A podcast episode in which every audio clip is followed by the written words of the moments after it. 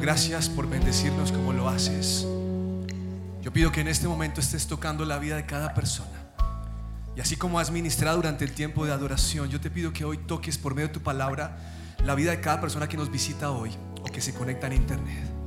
Que tu gloria, que tu presencia, Señor, esté con cada uno en el nombre de Jesús. Amén y amén. Muy buenas tardes, ¿cómo les va?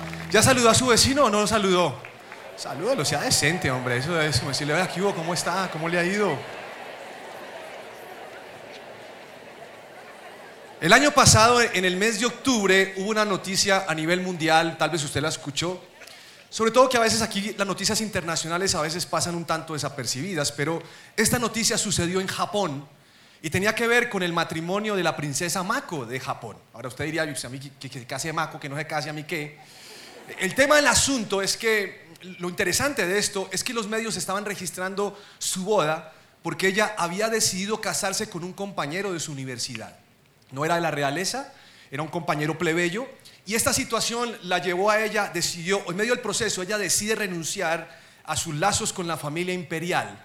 Ella renunció a tener una boda ostentosa. Normalmente la, la gente de ese linaje tiene unas bodas demasiado ostentosas. Ella renunció a esto, renunció a su título pero al renunciar a su título también renunció a un dote que le entregaban por tomar esa decisión de casarse con un plebeyo de 1.3 millones de dólares. ¿Cómo le parece esta vieja, hola? Sacrificó muchas cosas de su vida, pero una de las que más me llamó la atención es que ella sacrificó la posibilidad de tener un hijo en el trono de Japón. Porque el gobierno japonés no permite que un hijo con un hombre que no es de la realeza ocupe el lugar del trono, así que lo perdió y fue excluida. Ahora, para muchos cuando hablaban de esta historia, estaban diciendo, qué historia de amor tan linda. Otros decían, mucha bestia, ¿cómo fue así capaz de hacer esto? Y, la verdad, no, no voy a dar ningún comentario con respecto a esto. Lo cierto es que si usted va a dejar algo, lo tiene que dejar por algo mejor, si no, no lo deje. Y no estoy hablando del matrimonio, ya su esposo no lo puede dejar, ni a su esposa, le tocó con él. En pocas palabras, lo que esta mujer hizo fue mandar todo para la porra, que es una frase muy nuestra, ¿no? Es una frase de renunciar y abandonar todas las cosas. Y esta historia me llevó a pensar si en algún momento hemos querido hacer lo mismo que ella, y es renunciar a algo que estemos haciendo. Y es posible que haya gente que haya querido dejar su universidad, porque descubren el octavo semestre que no era su carrera. Hay gente rara. Diciendo, yo quiero dejar la universidad. O tal vez alguien ha tomado un tratamiento médico y ha durado en ese tratamiento dos, tres años y como no ve los resultados, quiere abandonar esa medicina. O tal vez alguien ha querido abandonar ese noviazgo que tiene porque van 10 años y el tipo no propone nada. Dicen, oye, pues con este man no voy para ningún lado. O tal vez alguien ha abandonado un negocio o una sociedad o quiere dejar su trabajo. ¿Por qué? Porque no ve resultados. Y saben que esto he pensado que muchas veces otras personas han pensado en dejar a su hogar, dejar su matrimonio tirado, o a sus hijos porque son demasiado intensos o porque no hay cambios. Y si lo hablamos humanamente hablando, tal vez lo hemos pensado en algún momento. Inclusive dejar a Dios y la iglesia, como he venido hablando en toda esta serie acerca de, la iglesia. Y, la, razón que me preguntaba es, ¿por qué lo contemplamos? ¿Por qué pensamos en dejar todo tirado? Y algunas personas piensan que haciéndolo serán felices, dicen, no, es que necesito felicidad, y eso es un cambio, cambiémoslo. O algunos por cansancio, quieren tirar todo lejos de su vida, o porque lo que están viviendo hoy en día no es lo que imaginaron. Algunas personas experimentan la presión de familiares, de amigos, otras personas no ven los resultados, y algunos tienen un choque emocional porque, porque quieren cambiar a como de lugar, y otros sin tener una razón quieren dejar todo tirado. Y yo quiero que identifique si, si de pronto algún punto de estos es el suyo. Sin embargo, en todo este proceso, a mí no me deja de sorprender que algunas personas tomen la decisión de dejar a Dios o dejar su iglesia. Algunos dicen, no, es que yo no he dejado a la iglesia, he dejado a Dios. Perdón, a Dios, he dejado la iglesia. Y no me deja sorprender porque, porque realmente Dios es lo mejor que podemos tener en nuestra vida. O sea, dejar a Dios, ¿por quién lo vamos a dejar? Y he tenido la posibilidad de hablar con algunas personas que se fueron de la iglesia y les pregunté por qué usted no quiso seguir con Dios. Y algunas personas me dijeron, es que yo le, hice una petición y él nunca me respondió. Esa es la razón por la que yo no quiero seguir con mi fe en Dios. Otra persona me dijo, es que yo me cansé de esperar un novio en la iglesia, yo quería una pareja en la iglesia y como Dios no me lo dio y son tan feos los de la iglesia, pues afuera serán más bonitos. Una persona me habló y me dijo, es que ese tema de la fe es exigente tema de ir a grupo de conexión, de hacer el proceso de formación, no, eso no es para mí, eso es mucho compromiso y yo no estoy listo para eso. Y otra persona me dijo algo que me llamó la atención, me dijo, mire, es que yo no logré echar raíces y yo no tenía amigos en la iglesia, por eso decidí irme. Y la parábola del sembrador, que muchas veces tal vez usted ha estudiado o ha leído o ha escuchado, habla de tres razones de por qué la gente no continúa en la fe, por qué la gente claudica, por qué la gente se va de una iglesia. Y una la razón, la razón número uno que aparece allí en la parábola es porque la gente no entiende la palabra de Dios, no entiende lo que es el cristianismo, no entiende lo que es una oración, no entiende lo que es la fe. Hay muchas cosas que uno no entiende. Otra razón que dice esta parábola es porque hay problemas o, más bien la persona recibe la palabra que le dan de, forma feliz, agradecida, pero cuando vienen los problemas deciden no continuar. ¿Por qué? Porque los problemas a veces nos amilanan. Y otro tipo de persona dice que reciben la palabra de Dios y que están comprometidos supuestamente con la causa, pero aparecen las preocupaciones y es interesante lo que la Biblia menciona porque empieza a llevarlo uno al punto de te falta el dinero, te faltan cosas que extrañas que tenías antes y decides no continuar en la fe. Es muy posible que en algún punto de su vida usted haya querido abandonar a Dios. Es muy posible. Ojalá que no. Tal vez algún día usted se levantó y dijo, no, yo no voy más. No, no quiero seguir siendo cristiano. Yo no sé en qué momento me metí en esta locura. No quiero más. Pero quisiera hablar de un personaje que atravesó tiempos muy difíciles en su vida. Y les voy a hablar del apóstol Pablo, del cual seguramente usted ya ha leído bastante en los devocionales que usted tiene. Este es un hombre que tuvo un encuentro personal con Jesucristo Ustedes saben que iba camino a Damasco, allí se cayó con una luz tremenda, después hablaremos acerca de esto. Y tiempo después, tal vez parece ser que más o menos unos 3, 4 años después, él comienza un viaje misionero porque Dios le encomienda esa tarea. Y es ir a diferentes lugares, diferentes regiones, predicando el Evangelio. Así que encontramos un Pablo ya un poco más grande en la fe. Y este hombre llega a un lugar que se llama Listra.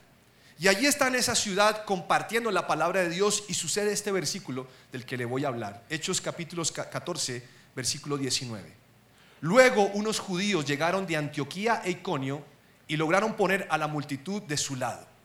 Apedrearon a Pablo y lo arrastraron fuera de la ciudad pensando que estaba muerto.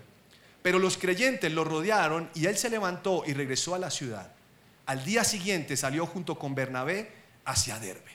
Entonces, ese viaje lo comenzó con Bernabé y después de pasar por varios lugares llegó a Listra y en ese lugar el contexto está diciendo que había una persona que no podía caminar, está lisiado, lo define una versión de la Biblia como esto.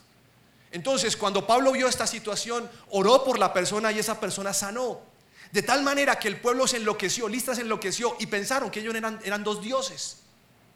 Y la gente empezó a, tratar de ofrecerles sacrificios a ellos, eran idólatras. En ese proceso, cuando están viviendo esto, aparecen los judíos que vienen de otro lugar diciendo que esos hombres enseñan lo que no es. Y los apedrean, dejando a Pablo, como ustedes lo leyeron ahí, medio muerto. Ahora está atravesando una situación dura por servir a Dios. Y a mí me parece que este pasaje es muy extraño porque nosotros siempre asociamos la fe con bienestar. O sea, usted, usted dice, tengo fe, es porque cree que le va a ir bien. Pero usted nunca dice, voy a tener fe que me va a ir mal. Nunca lo pensamos en ese sentido. Y la pregunta que me hago es, ¿cómo es posible que un hombre de Dios, sirviéndole a Dios, esté en una situación de estas? Y tal vez usted en algún día se ha hecho esta pregunta. ¿Cómo es posible desde que comencé a ir a la iglesia, por qué me está pasando todo lo malo? Y eso es lo que está sucediendo con Pablo aquí. Muchos, para muchos de nosotros, el hecho de ser cristianos implica vivir una vida tranquila, una vida sin sobresaltos, una vida donde siempre nos vaya bien, de maravilla. De hecho, creo que ninguno hace una oración para que le vaya mal.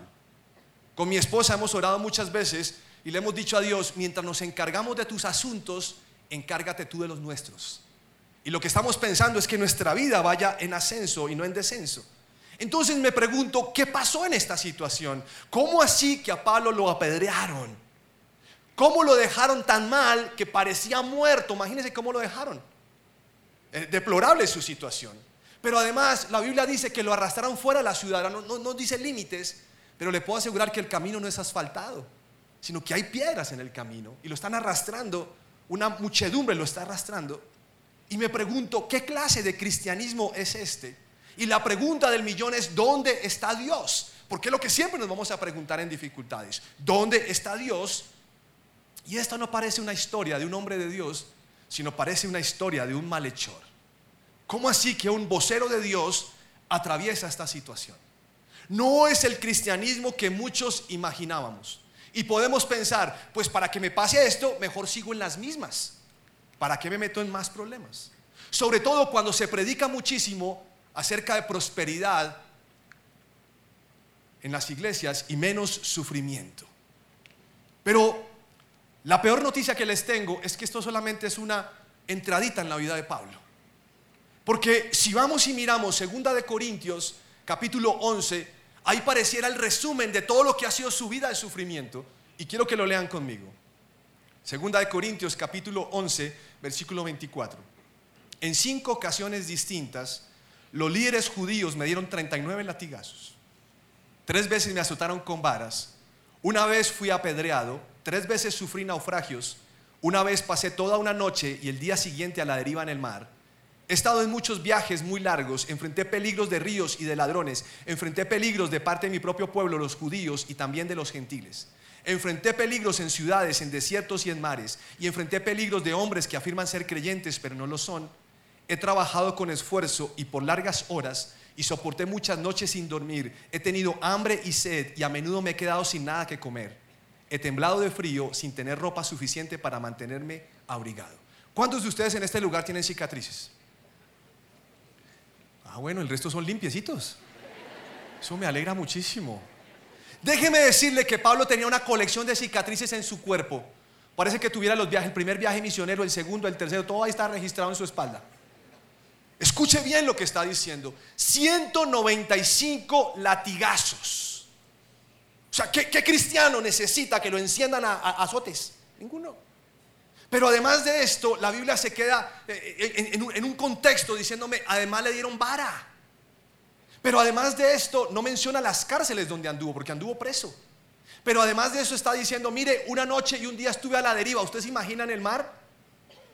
Además de esto, imagínense lo cuántos peligros en el camino, trabajando para Dios, con poco sueño, con hambre, con sed, y fuera de eso no tiene ni una chompa que lo abrigue. Es una situación difícil. Y yo no sé la verdad qué pensar. No sé que todas estas cosas es peor que la otra. Y yo no puedo creer que esto sea cristianismo, diría alguna persona. ¿Quién quiere seguir adelante con esta situación? Ahora quiero que piense que cuando la apedrearon lo dejaron vuelto una nada. Entonces, medito y me pregunto y digo, ¿por qué en algún punto de su viaje, sea este o cualquiera de sus viajes, por qué no renunció? ¿Por qué, por qué siguió adelante? En algún punto de esos destinos era más fácil decir, me regreso a Jerusalén y estando en Jerusalén pongo una, una escuela de misioneros, o sea, que otros hagan el trabajo que yo les enseño. O sencillamente me caso, algunos dicen que era soltero, viudo, lo que sea, me caso y tengo pablitos. O como él sabía hacer tiendas o carpas, pues monte un negocio de tiendas o carpas. Tiendas giré, porque todo el mundo le pone a todo giré, ¿sí se han dado cuenta? Panadería, giré, ah, eso es claro, eso sí. Eh, montallantas, frutería, todo giré, excepto un banco. Porque el día que usted no pague no le va a decir, Dios te pague, Dios te proveerá, no, eso sí no. Entonces, en medio de este proceso que estoy leyendo de Hechos 14, dice que él se fue para Derbe con Bernabé. Y aquí continúa la historia de Hechos 14. Dice, después de predicar la buena noticia en Derbe y de hacer muchos discípulos, Pablo y Bernabé regresaron a Listra, otra vez a Listra, Iconio y Antioquía de Pisidía, donde fortalecieron a los creyentes, los animaron a continuar en la fe y les recordaron que debemos sufrir muchas privaciones para entrar en el reino de Dios. Ahora, yo no lo entiendo, la verdad. Después de la paliza que le acaban de meter en Listra hace unos días, porque no pasan años, días, y el tipo decide regresar a Listra. Uno diría, pero paje bobo. Otra vez para que lo enciendan a piedra. Pero él sigue haciéndolo. Y sigue haciéndolo. Y la Biblia nos añade que no solamente va a esos lugares, sino que en ese proceso hace tres cosas importantísimas. Fortalecía a los hermanos.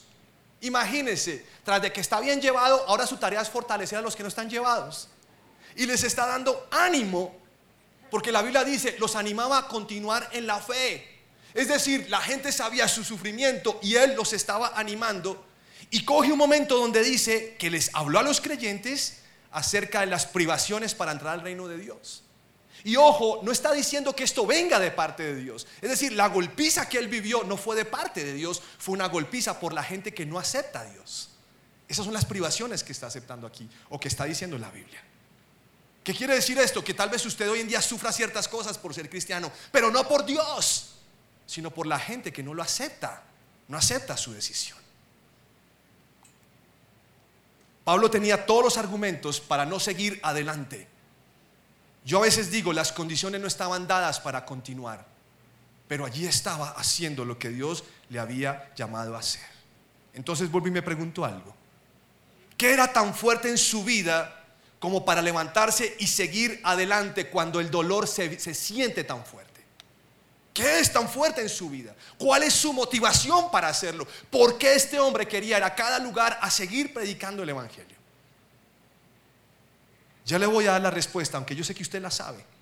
Pero el punto también aquí es que el hombre lo que está haciendo en todo este proceso es una palabra que no sé si le gusta a usted, se llama perseverar. Y el tema de perseverar, perseverar para algunos es más fácil que para otros.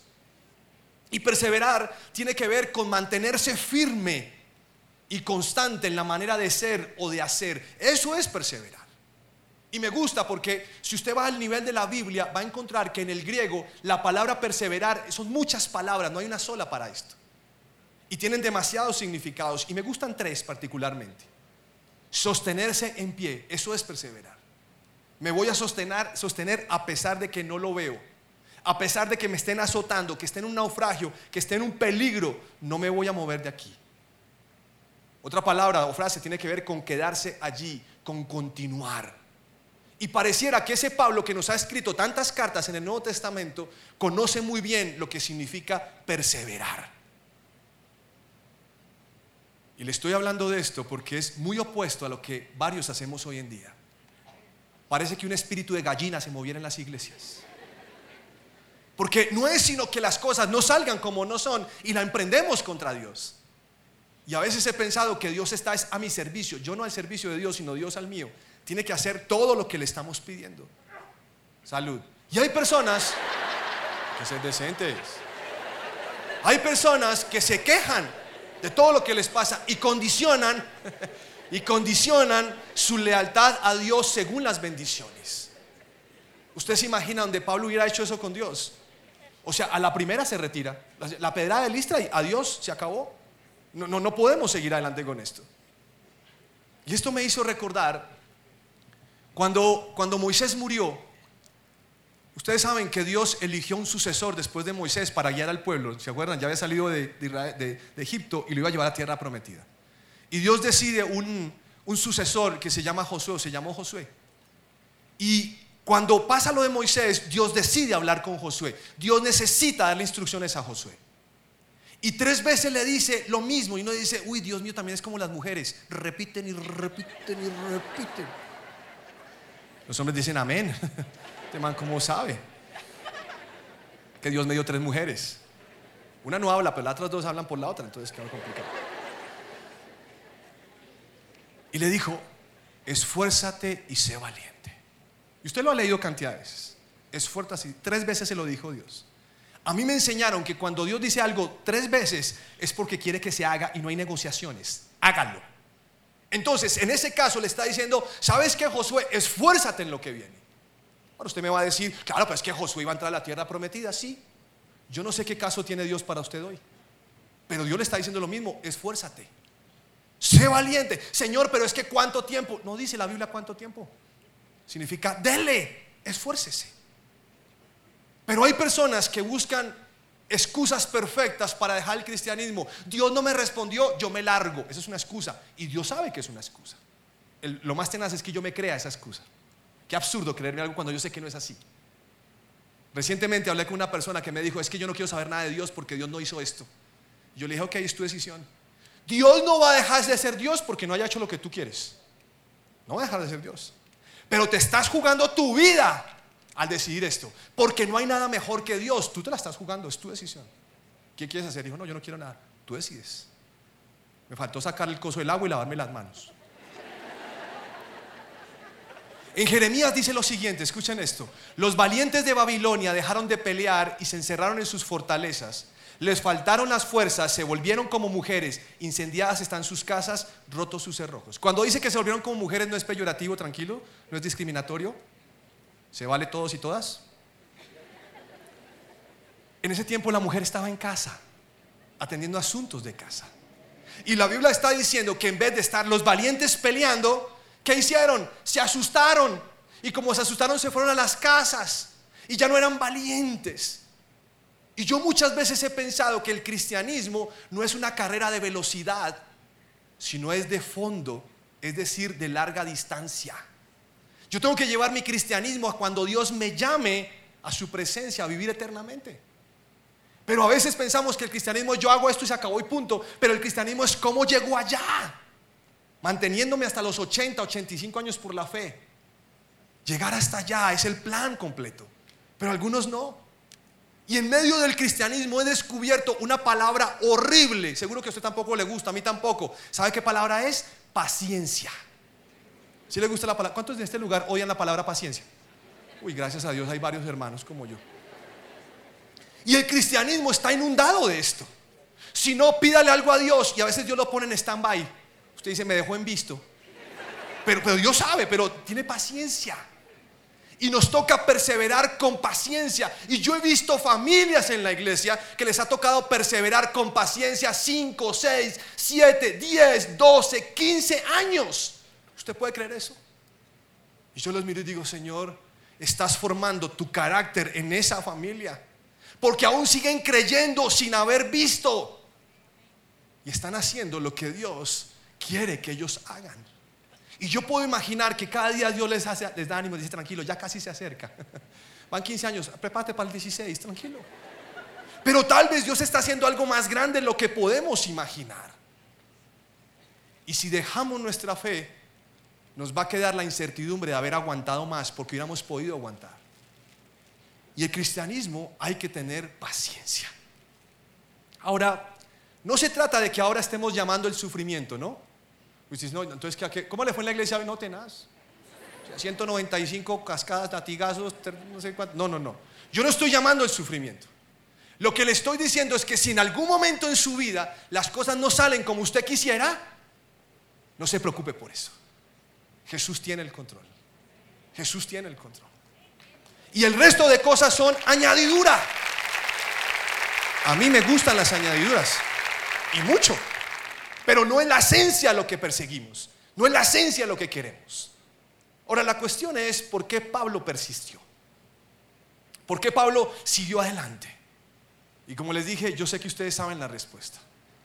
Tenía que existir algo en la vida de Pablo o alguien significativo más de lo que estaba viviendo Pablo tenía que tener una motivación superior, capaz de decirle a su pensamiento, no, vamos a seguir firme, a sus emociones, no, porque muchas veces estamos plagados de emociones. Es que yo siento que Dios no me escucha. Pues eso no es verdad. Porque la Biblia dice que cuando usted clama, Él lo oye, pero es que yo siento, quítese ese yo siento encima. Cercenes ese siento. Porque nos está trayendo problemas como iglesia. Y la verdad yo a veces me siento y digo, Señor, hace rato no me dices que me amas, pero yo sé que me amas. Pero si me lo dices no me pongo bravo. Pero yo sé porque he leído lo que la Biblia dice. Entonces, Pablo necesitaba alguien que lo inspirara cada día a levantarse, a lidiar con los de Listra, con los de Iconio, con los de Antioquía y Pisidía, con todo donde atravesó, porque si usted se lo mira bien, cada vez que estuvo en un lugar tuvo problemas. Tanto que le decían que era un distorsionador. Imagínense, donde quiera que llegaba nadie lo quería, era poco popular el tipo. Pero levantarse cada día y llegar a un lugar y tener ese fuego encendido cuando no hay ganas, cuando no hay esperanza, cuando no es posible. Él necesita que haya una motivación muy fuerte en su vida, una única razón, una que esté por encima de todas las razones. Y él escribió acerca de esto en Filipenses capítulo 1, versículo 21 pues para mí vivir significa vivir para Cristo y morir es aún mejor. Ahora yo sé que nosotros leemos ese versículo y lo subrayamos y decimos, sí, para mí el vivir es Cristo y otros se lo saben en Reina Valera y el morir es ganancia. ¿Cuántos Reina Valera hay en este lugar? Levante su mano. Ah, vean, ahí están. La colonia Reina Valera. Y lo complementa este versículo con Filipenses capítulo 3, versículo 7. Antes creía que esas cosas eran valiosas, pero ahora considero que no tienen ningún valor debido a lo que Cristo ha hecho. Así es, todo lo demás no vale nada cuando se le compara con el infinito valor de conocer a Cristo Jesús, mi Señor. Por amor a Él he desechado todo lo demás y lo considero basura a fin de ganar a Cristo. Es tremendo lo que está diciendo. Pero yo sé que no se dieron cuenta y hay una palabra clave en ese texto. La palabra es conocer a Cristo. Conocer a Cristo. Y yo sé que en las iglesias hay mucha gente que va. Vamos a las iglesias porque sabemos que Dios nos va a bendecir, pero tendríamos que conocer también a Cristo. Conocerlo. Saber cómo es Él, qué dice. Y me encantaría, en mi posición, me encantaría decir lo mismo que está diciendo Pablo. Porque esa es la razón de nuestra vida. Para algunos Jesús es uno más pero no es el todo. Y Jesús tendría que ser el todo en nosotros. Por eso irse a una iglesia para mí no es una alternativa. ¿Por qué? Porque Dios ama a la iglesia. Y, yo amo lo que Él ama. Nos tendría que gustar lo que a Él le gusta. Ahora, si usted se quiere otra iglesia, Dios lo bendiga. Pero no deje nunca a Dios ni su iglesia. Algunos dicen, no es que yo a Dios no lo voy a dejar, dejo la iglesia. Tú estás dejando lo que Él ama. Y ese es un problema grande. Y tenemos que seguir adelante. Y eso es lo que Pablo está diciendo. Por amor a Él, ya me di cuenta que Él vale mucho más. Entonces, creo que hoy es un buen día para examinarnos y reconocer cuál es nuestra motivación. ¿Qué ocupa el primer lugar? ¿Qué lugar ocupa Dios realmente en nosotros? Quiero que lo piense. Algunos me van a decir, no, el número uno, solo Dios lo sabe. Por ejemplo, Jesús tendría que ser la razón por la cual no dejamos a nuestro esposo ni a nuestra esposa ni a nuestros hijos. Sí, a veces nos cansan, sí. Cantaletosos, sí, amén, intensos, tacaños, todo lo que quiera. Pero la razón es Cristo. Porque es que yo hice un pacto delante de Cristo. ¿Entienden eso? No fue un pacto frente a un notario o un simple pastor. Es frente a Cristo. Él debe ser la razón por la cual yo no veo pornografía. Porque cuando estoy ahí tentado a hacer clic, Cristo está al lado mío. Él también lee deportes. Y está ahí como, ¿qué vas a hacer? Y uno tiene que decir, Señor, yo no lo quiero hacer porque tú estás aquí. Tú eres la razón. Tú eres la razón por la cual ser fiel a mi esposo o mi esposa. Yo le dije un día a mi esposa, mira cielo, yo te amo con todo mi corazón. No está entre mis planes serte infiel. Y le dije, y si algún día quisiera hacerlo, me iría bien lejos al tunal por donde nadie me conozca. Pero no lo voy a hacer, cielo. Y le dije, ¿y sabes por qué no lo voy a hacer? No solamente porque te amo, sino hay una razón más poderosa para no hacerlo. Mi razón es Jesús. Esa es la razón. Es la razón de nuestra vida. Usted se ha puesto porque se ha puesto a pensar por qué perdona a alguien, ahora que el pastor habló de perdonar. Porque ¿sabe cuál es la razón por la que usted perdona y yo perdono? Por Cristo. El desgraciado ese no merece el perdón. Pero como Cristo me perdonó, me toca perdonar. Es por Cristo que perdonamos. ¿Por qué seguimos de pie frente a la adversidad? Por Cristo. ¿Por qué nos comprometemos con su iglesia? Por Cristo. ¿Usted se ha puesto a pensar por qué los locos se levantan el martes y jueves a las 4 de la mañana a alisarse el pelo y llegar aquí a las 6? ¿Si les ha pasado eso? Claro, yo sé que la señora les toca duro. Y el marido está afuera esperando que, que usted nunca se mueve. Y llega la señora. Y llegamos aquí corriendo como locos. ¿Sabe cuál es la razón? Cristo. Esa es la razón. Yo a veces le digo al Señor, Señor, ya puedo quedarme durmiendo. Pero tú eres la razón. Eso es lo que Pablo está diciendo. ¿Usted, se ha puesto a pensar por qué intercede por alguien? Si a uno ni le dan las gracias. Pero yo he descubierto por qué lo hago, por Cristo. Esa es la razón. Porque a Él le gusta que lo haga. ¿Por qué seguimos en pie? ¿Por qué creemos sin haber visto por Cristo? ¿Por qué no mandamos todo para la porra? Por Cristo. Esta es la razón fundamental.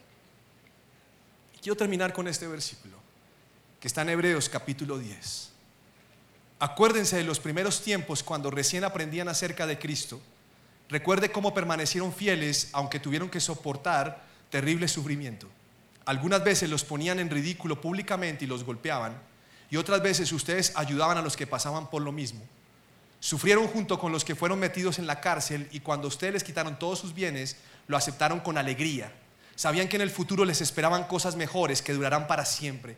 Por lo tanto, no desechen la firme confianza que tienen en el Señor. Tengan presente la recompensa que les traerá. Perseverar con paciencia es lo que necesitan ahora para seguir haciendo la voluntad de Dios. Entonces recibirán todo lo que Él ha prometido. ¿Cómo les parece lo que la Biblia dice?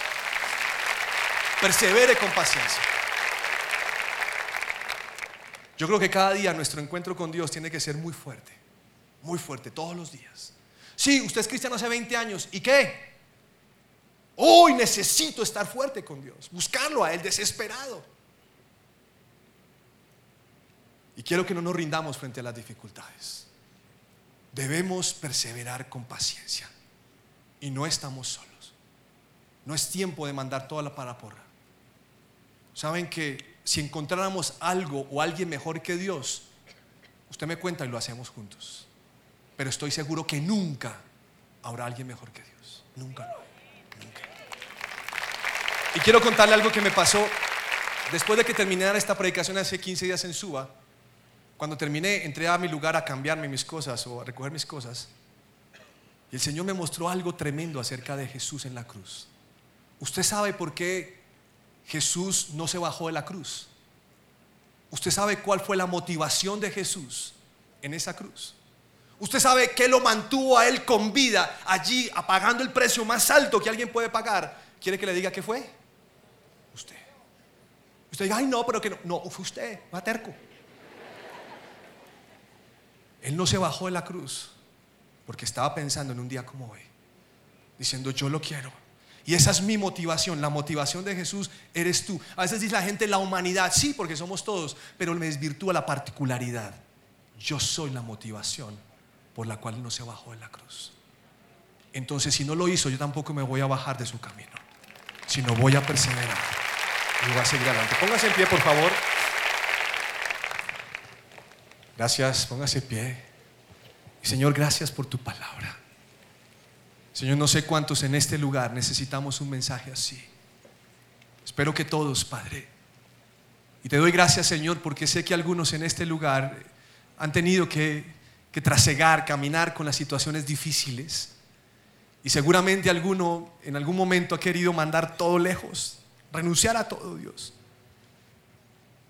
Y hoy tú eres la razón por la cual seguir. Señor, yo sé que, que algunos han buscado excusas para no continuar, pero hoy te pido que sea un nuevo tiempo. Un tiempo para levantarnos, un tiempo para decir, no voy a mandar todo para la porra porque Dios está conmigo. No voy a renunciar porque Dios me está ayudando. Alguno podría pensar, ¿y de qué me ha servido mantenerme fiel y leal si Dios no ha hecho lo que yo esperé? Pues la motivación de esa persona, Señor, era que tú hicieras, no eras tú, sino que tú hicieras. Pero hoy quiero pedirte, Señor, que el taladro de tu Espíritu Santo entre a cada corazón y en nosotros exista la motivación correcta. No estoy siendo complaciente ni diciendo, pues, ¿qué voy a hacer? No, Señor. Lo que estamos es fundamentando nuestra relación correctamente en ti. Y yo sé, Señor, que tú harás por cada persona como quieres hacer. Pero hoy renunciamos en el nombre de Jesús a abandonar la fe. Hoy renunciamos en el nombre de Jesús a abandonar la familia o abandonar los proyectos que comenzamos.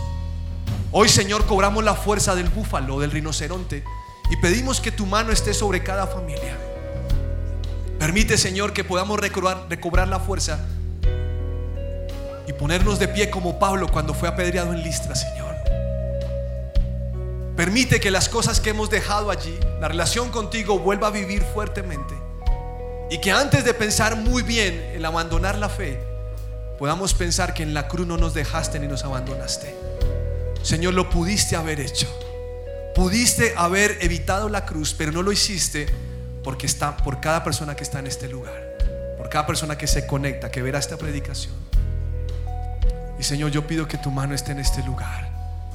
Señor, hoy seguimos hacia adelante. Espíritu Santo, tú estás aquí.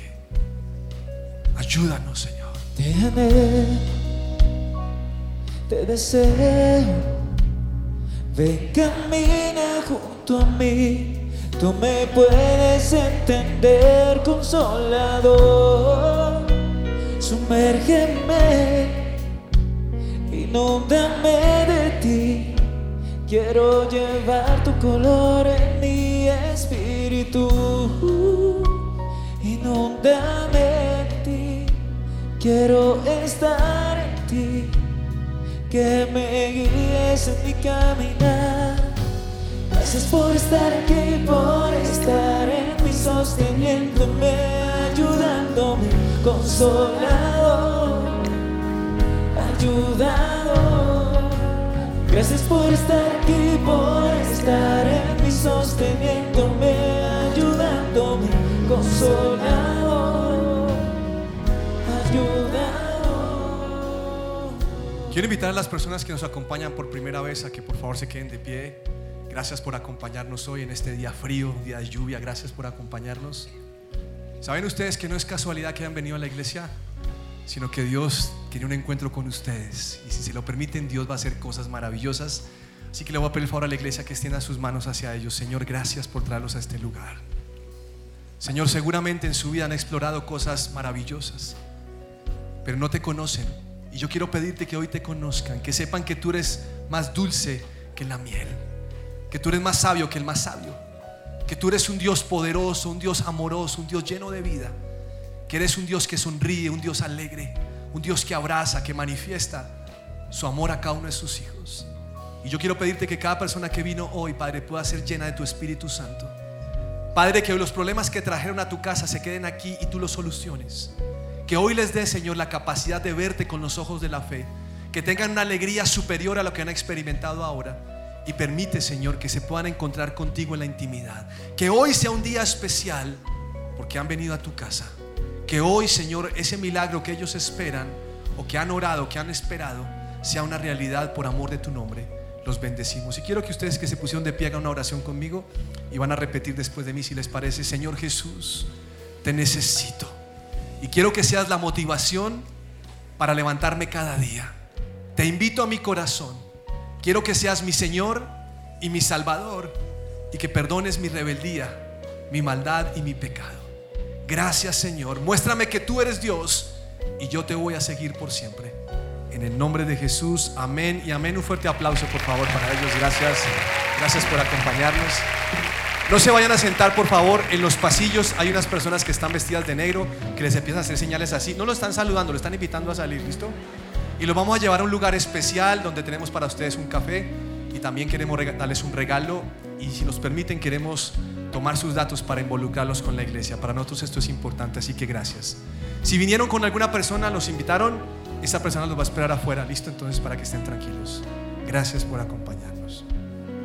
Vamos a esperar que salgan. Bien, el resto póngase de pie, por favor. Y quiero que me ayude a poner la mano al que tiene al lado. No se la ponga violentamente, ¿no? Sino. Ayúdeme a orar por el que tiene al lado, ¿listo? Señor, yo te pido que bendigas a esta persona en el nombre de Jesús. Y una unción de perseverancia viene sobre él o sobre ella. Padre, que sus emociones hoy sean sanadas completamente, pero que su fundamento esté en la palabra, en la escritura. Y te pido Jesús que hoy lo fortalezcas, la fortalezcas y le ayudas a seguir delante, adelante, aun cuando no tenga ganas. Que tú seas su Dios y su Señor por siempre. Y dale fuerza a pesar de que los días a veces vengan con piedras. En el nombre de Jesús.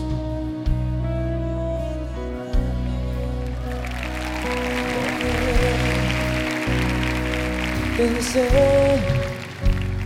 ven camina junto a mí, tú me puedes entender consolador, sumérgeme, inúndame de ti, quiero llevar tu color en mi espíritu, inúndame de ti, quiero estar en mi caminar. Gracias por estar aquí, por estar en mí, sosteniéndome, ayudándome, consolador, ayudador una vez más. Gracias por estar aquí, por estar en mí, sosteniéndome, ayudándome, consolador, ayudador. Iglesia, el Señor les bendice, que tengan un feliz día. Y mañana no se les olvide votar, ¿no? Que el Señor los guíe.